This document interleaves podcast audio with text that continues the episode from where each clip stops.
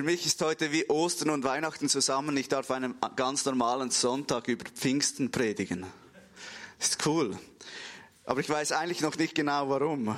Ich finde Pfingsten einfach spannend. Ich finde Pfingsten besonders. Und ich merke, Pfingsten hat eine ganz neue Bedeutung für mich bekommen, weil es eigentlich heißt, für alle statt für wenige. Ich will, dich da, will dir da nicht zu fest auf den Fuß treten, falls du nicht so politisch bist oder so, aber es ist der Slogan der SP.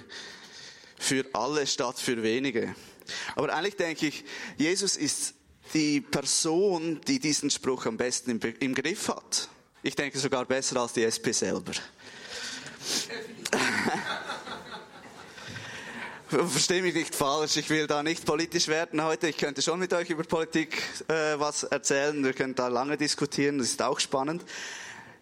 Ich will dir sagen, wieso dass ich auf diesen, auf diesen Spruch komme und dafür wollen wir zusammen in die Apostelgeschichte einsteigen. Ich möchte gerne, dass du ähm, für, zum, für den Start mal Apostelgeschichte 1, 1 bis 8 selber für dich liest und dir die zwei Fragen stellst. Was fällt dir auf und welches ist für dich der wichtigste Satz? Wir nehmen uns dafür kurz Zeit, dass du dir das mal schnell, dass du da mal einsteigen kannst in die Apostelgeschichte. Haben alle eine Bibel? Sonst hat es da noch Bibeln, die man ausleihen kann. Wenn ihr durch seid, könnt ihr die Bibel gleich offen lassen. Wir bleiben da noch in diesen ersten zwei Kapiteln der Apostelgeschichte heute. Da könnt ihr das auch nachher noch zu Hause nachverfolgen, was ich euch da erzähle, ob das wirklich so ist. Ähm, bevor ich auf diesen Text jetzt eingehe, ähm, möchte ich kurz äh, auf den Apostelgeschichte Einstieg von Boris von zwei Wochen ein, äh, zurückblicken. Boris hat in seiner Predigt dann gefragt, bist du durch die Apostelgeschichte motiviert, frustriert oder hast du bereits resigniert ähm, von, äh, von dem, was du da liest? Was, was macht das mit dir? Was löst das bei dir aus? Und ähm, eigentlich, wenn ich da diese ersten zwei Kapitel, die äh, vor allem nachher ähm, das anschaue, dann komme ich auf folgenden Fluss, wie, äh, komme ich auf folgenden Schluss, wie es den ersten Jüngern geht. Sie sind zuerst motiviert, dann resigniert, dann ziemlich frustriert und dann werden sie neu motiviert. Also eigentlich geht es den ersten Jüngern genauso, wie es uns manchmal mit der Apostelgeschichte geht. Und da, da will ich darüber sprechen und ich denke, es ist so spannend, oder? Wir, wenn wir diesen ersten Teil lesen, da ist Jesus noch da und äh, die Jünger denken, Jesus ist zurückgekehrt und wie es Pinky und The Brain sagen würden, wir werden die Weltherrschaft an uns reißen. Motivation pur. Motivation pur. Sie, sie wollen gemeinsam die Welt verändern, mit Jesus unterwegs sein, mit ihm zusammen sein Reich sichtbar machen. Aber dann macht Jesus einen Strich durch die Rechnung und sagt mal, ciao zusammen, ich, ich gehe dann mal. Kurz bevor er abfährt, sagt er Stopp und wartet auf den Heiligen Geist. Er sagt genau das, wartet auf die Erfüllung der Zusage, die ihr habt vom Vater. Wartet darauf, dass die Kraft des Geistes kommt. Und ich glaube, weder ähm, die Jünger noch wir heute checken, was äh, Jesus da gerade meint. Wartet auf die Zusage, wartet auf das Kommen des Geistes. Und vor allem denke ich, ähm, den letzten Satz, den Jesus da macht, seid Zeugen meines Lebens überall, ich übersetze frei, in Jerusalem, ganz Judäa, Samarien und eigentlich überall auf der Welt. Das heißt für die Jünger, so viel sie hören diese Botschaft von Jesus, wartet auf den Heiligen Geist und seid übrigens meine Zeugen überall auf der Welt. Oder so wie er sagt, das könnte man so sagen, in deiner Stadt, in deinem Gebiet, in feindlichem Gebiet und in fremdem Gebiet. Oder in Aarau, im Aargau, in Zürich, im Thurgau. Übersetzt in deinem Haus, bei deinen Kollegen, bei deinem Chef, bei den Typen, die du im Zug triffst. Oder in deinem Quartier, im Sportclub, im Punkgrupp, in der Punkgruppe im Park oder die Bedienung im Restaurant. Jesus lässt sie mit diesem Satz da und sagt, wartet auf den Heiligen Geist und tut dann das. Und dann geht er weg. Jesus herausfordernd, ja. Reaktion der Jünger, ach nö, bitte nicht, wir wollen nicht. Ich denke, die Jünger, ähm, als Jesus dann geht, beginnt bei den Jüngern die Resignation. Was sollen wir schon tun? Jesus ist weg. Der Begründer unserer neuen Bewegung, er ist weg. Wir lesen dann in der Apostelgeschichte 1, wie die Jünger reagieren, was sie machen, was sie tun. Ähm, zuerst mal lieber nichts überstürzen, zuerst mal abwarten und Tee trinken oder beten oder Tee trinken und beten, wahrscheinlich beides. Und sie bleiben ein wenig in dieser, in dieser Stimmung, Jesus ist weg. Was soll das jetzt?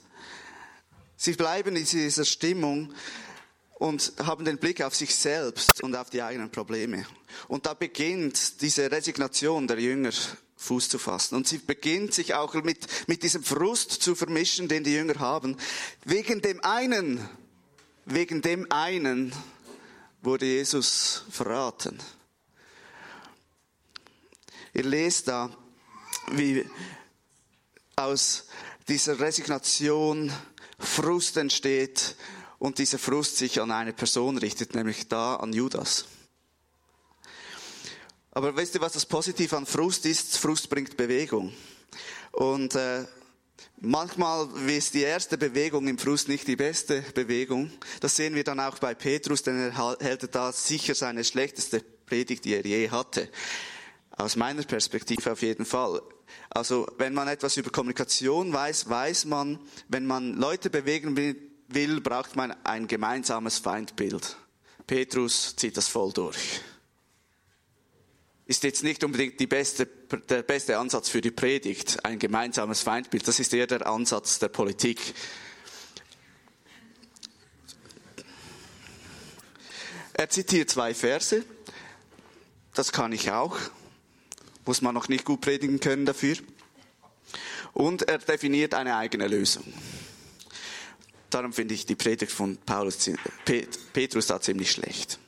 Aber Immerhin passiert was. Und er denkt, wir müssen doch wieder zwölf sein. Jesus hat zwölf berufen, wir machen es gleich wie er, wir müssen wieder zwölf sein. Und denkt, so sind wir komplett. Nur so können wir Gott dienen. Und die Jünger beginnen in ihren eigentlichen, eigenen Möglichkeiten zu gestalten. Wir lesen das da in Apostelgeschichte 20 bis 26, wie Petrus darauf eingeht. Und im Vers 21 heißt, dieser andere nun muss einer der Männer, dieser andere ist übrigens der, der Judas ersetzt, dieser andere nun muss einer der Männer sein, die zusammen mit uns Aposteln die ganze Zeit über dabei waren, als Jesus, der Herr, unter uns gelebt und gewirkt hat. Von der Zeit an, als Johannes der Täufer auftrat, bis zu dem Tag, an dem Jesus aus unserer Mitte in den Himmel hinaufgenommen wurde, einer von denen, die das alles miterlebt haben, soll zusammen mit uns Zeuge der Auferstehung Jesus sein. Und sie machen ihre Lösung, indem dass sie löseln und das Los fällt auf Matthias. Ob das jetzt Zufall ist oder nicht, dass ich heute dastehe. Wir haben nicht gelöselt gelöselt. Das kann man fast nicht auf Hochdeutsch sagen. Ne? Auf Hochdeutsch. Nein, aber die Lösung von Petrus ist spannend. Er sagt, die, die, Lösung und die Perspektive der Jünger in diesem Moment ist extrem spannend. Er sagt, einer soll Zeuge der Auferstehung sein. Wenn ich diesen Satz lese, einer soll Zeuge der Auferstehung Jesus sein. Das ist, die, das ist die Perspektive der Jünger. Wir brauchen einen Ersatz.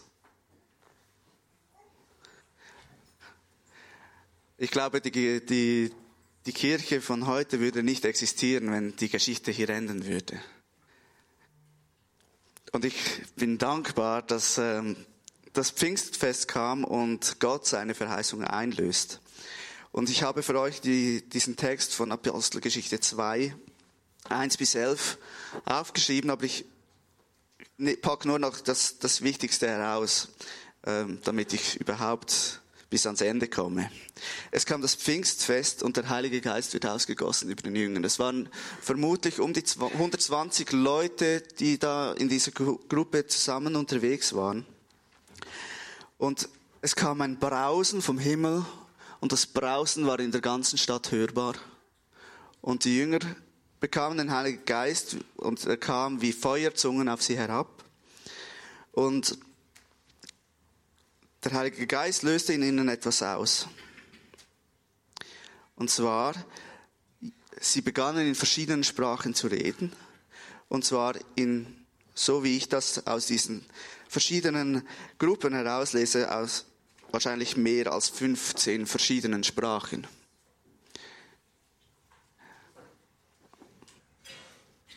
Der Heilige Geist kommt und es bricht das Chaos aus. Und wir feiern das jedes Jahr mit Pfingsten. Und wir feiern mit Pfingsten diese Erfüllung, dass der Heilige Geist kommt und dass Gott in uns leben will. Nicht nur um uns herum, sondern Gott in uns. Und Pfingsten ist übrigens, es heißt in diesem Text, das Pfingstfest kam. Also Pfingsten ist nicht erst seit dieser, diesem Moment, sondern das Pfingstfest ist, kommt vom, ähm, war schon ein typisches jüdisches Fest. Also es heißt, im Jüdischen heißt es Shavuot. Shavuot heißt es. Das ist, Shavuot wird übersetzt nach Griechisch, nach Pentekoste und Pentekoste übersetzen wir mit Pfingsten. Also eigentlich sagt, sagt die Bibel, das Wochenfest, das jüdische Shavuot kam. Das ist das jüdische Fest der Ernte und das ist ein Pilgerfest, wo alle Leute nach Jerusalem gehen. Gott schickt seinen Geist hörbar für die ganze Stadt an dem Tag, als Jerusalem totally crowded war. Und spannend an diesem Fest, an diesem Shavuot, es ist auch ein Fest, der, äh, wo man gedenkt den, den Erhalt der zweiten Steintafeln mit dem Gesetz.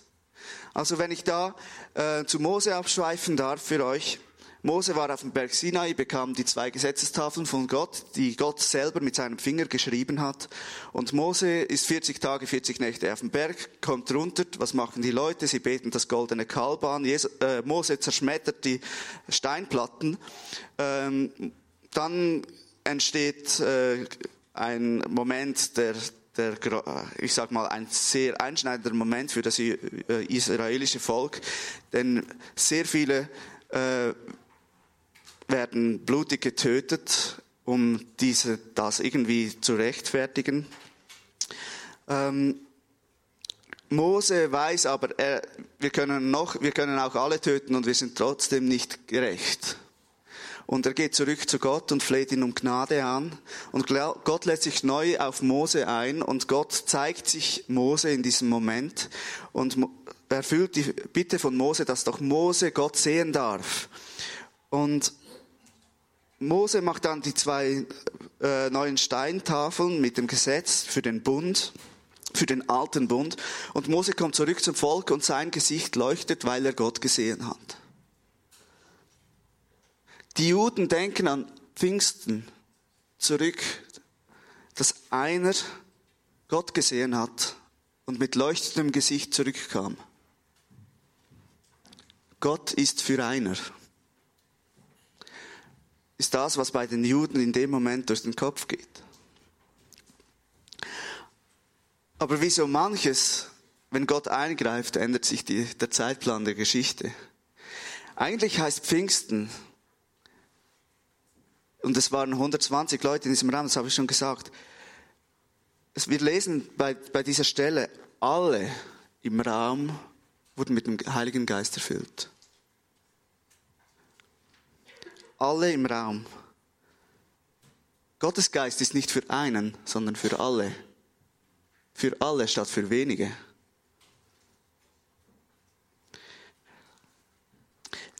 Und wir denken manchmal, ja, der Petrus, der wurde ja mit dem Geist erfüllt, weil der hat ja nachher da die große Predigt geschmissen.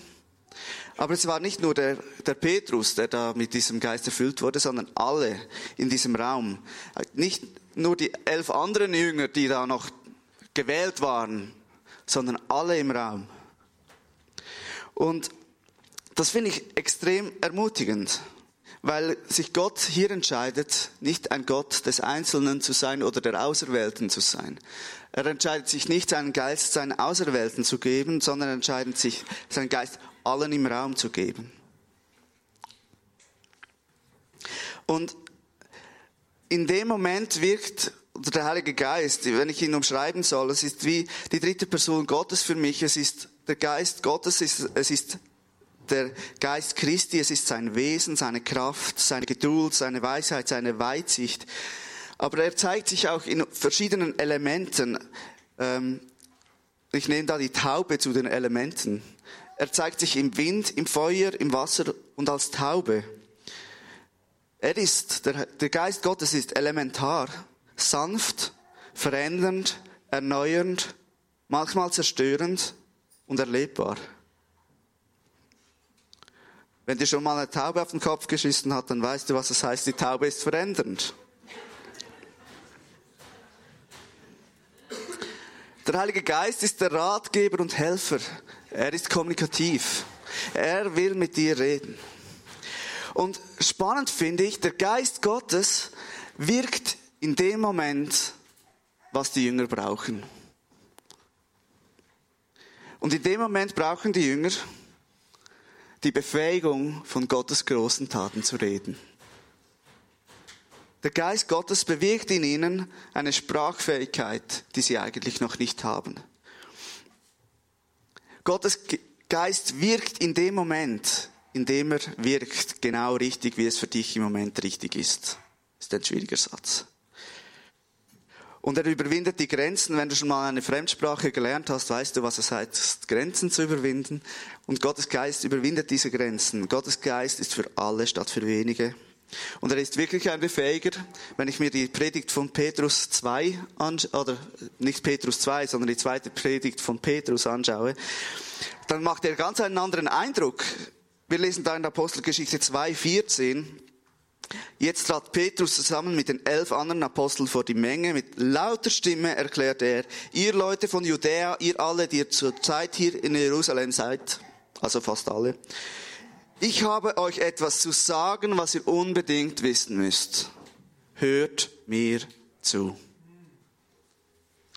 Dieser Petrus ist ganz neu. Der ist ganz anders. Vorher, ja, wie machen wir das mit, dem, mit der Ersatzwahl von diesem Judas, wie machen wir das? Ja, wollen wir löseln. Und da kommt dieser Petrus mit ganz neuer Sicherheit, eine Sicherheit, die von innen kommt, eine Sicherheit, die nicht wirklich von ihm kommt. Die wirklich nicht von ihm kommt. Und da merken wir, was dieser, Geist in ihm ausgelöst hat. Es ist ein neuer Geist, er ist von, erneuert von innen und er ist gestärkt und motiviert allen zu sagen, was er für eine gute Botschaft für sie hat. Und spannend finde ich, was wir dann in Apostelgeschichte 2,32 lesen, was Petrus selber gerade lernt. Und da, da hat's mich aus den Socken gehauen. Ja, diesen Jesus hat Gott auferweckt und wir alle sind Zeugen dafür. Ja, wir alle sind Zeugen dafür. Gottes Antwort auf die Wahl von dem einen, was die Jünger geplant hatten. Gottes Plan war die Wahl von allen. In dieses Ding hineinzunehmen. Das heißt, Gottes Wahl ist, Gottes Wahl, Zeuge von seiner Kraft zu sein, bist du, habe ich hier aufgeschrieben. Gottes Wahl Zeuge von seiner Kraft zu sein bist du. Er will genau dich. Er will nicht irgend so einen Begabten, irgendwie was, ein Spezieller, irgendwelche zwölf, die Jesus ausgewählt hat und dann ist fertig. Gott hat sich für den anderen Plan entschieden und sein Plan ist alle statt nur wenige. Und das, da komme ich zurück zu dem, was Jesus gesagt hat. Jesus hat gesagt, euch steht es nicht zu, Zeitspannen und Zeitpunkte zu kennen, die der Vater festgelegt hat. und über die er allein entscheidet. Aber wenn der Heilige Geist auf euch kommt, werdet ihr mit seiner Kraft ausgerüstet werden. Das wird euch dazu befähigen, meine Zeugen zu sein. Was Jesus aus meiner Perspektive da sagt, ist, dass er sagt, du musst nicht mehr wissen als jetzt. Warte auf den Heiligen Geist, lass dich von ihm ausrüsten, weil er dich befähigt, Zeuge zu sein. Wir müssen nicht tun. Wir sind. Wir können durch unser Sein Zeuge sein von Gottes Kraft. Und unser Sein heißt vielleicht am richtigen Ort sein, laut, im richtigen Moment laut oder leise sein, nahbar und nachbar sein, Freund und Ermutiger sein, mutig und lebendig sein. Es ist unser Sein, es ist unser, unser Wesen, verändert zu sein und zu befähigen. Und das befähigt uns. Und er, der Heilige Geist, befähigt uns zu sein. Und der letzte, sagt, letzte Satz sagt, wir machen das, das ist nicht für uns, sondern für andere. Und was ich auch herauslese, ist, dass die Geschichte noch nicht beendet ist. Es ist ein neues Zeitalter entstanden und wir sind. Und Gottes Geist ist auch heute für uns hier und er wirkt heute genauso wie dann. Wir alle bezeugen Gottes Kraft, Gnade, Sieg, Vergebung und Auferstehung für alle statt für wenige.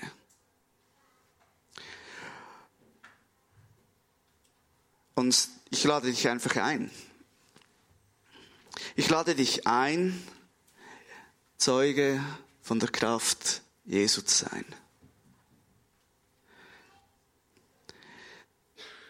Ich fände es schön, wenn wir zusammen aufstehen könnten. Jesus, du hast dich entschieden, heute hier zu wirken. Und du hast dich entschieden, dazumals, als du den Geist gesandt hast, hast du dich entschieden, dass dein Wesen nicht für einer, sondern für alle ist. Das ist die Botschaft, die wir haben. Und wir bezeugen deine Auferstehung. Wir glauben, dass du für uns gestorben, auferstanden, aufgefahren bist und auf der rechten Seite des Vaters sitzt. Ich lade dich ein, deine Hände zu öffnen. Ich möchte den Heiligen Geist einladen, dass er uns einfach neu füllt mit seiner Gegenwart und uns neu einfach zeigt, was, was er für dich bereithält. Es kann sein, dass du dann erlebst, wie, wie es dich schaudert oder äh, vielleicht spürst du eine Wärme oder vielleicht äh, kannst du einfach auch beginnen, über dich selbst zu lachen, weil, weil der Heilige Geist so gut ist und uns einfach zeigt, was wir eigentlich selbst versuchen, wie unsere Lösung einer zu sein nicht funktioniert. Heiliger Geist, ich bitte dich, dass du jetzt kommst mit deiner Gegenwart. Dass du unsere Hände, unsere Herzen, unsere, unser Wesen neu füllst mit deiner Gnade. Mit deiner Kraft und Herrlichkeit. Du hast dich entschieden, in allen zu leuchten, nicht in einem. Komm, Geist Gottes.